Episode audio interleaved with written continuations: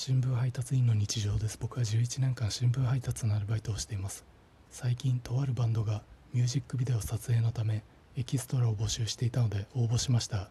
結局撮影には行けなかったのですがそのミュージックビデオ撮影地が東京の近郊でその場所を携帯の天気予報に登録していました。夕刊配達の時雨の予報だったので雨具を着込んでいくと雨は全く降らず晴れの日なのに雨具を着ているということで街全体が不可思議なものを見るような目で僕を見ていました。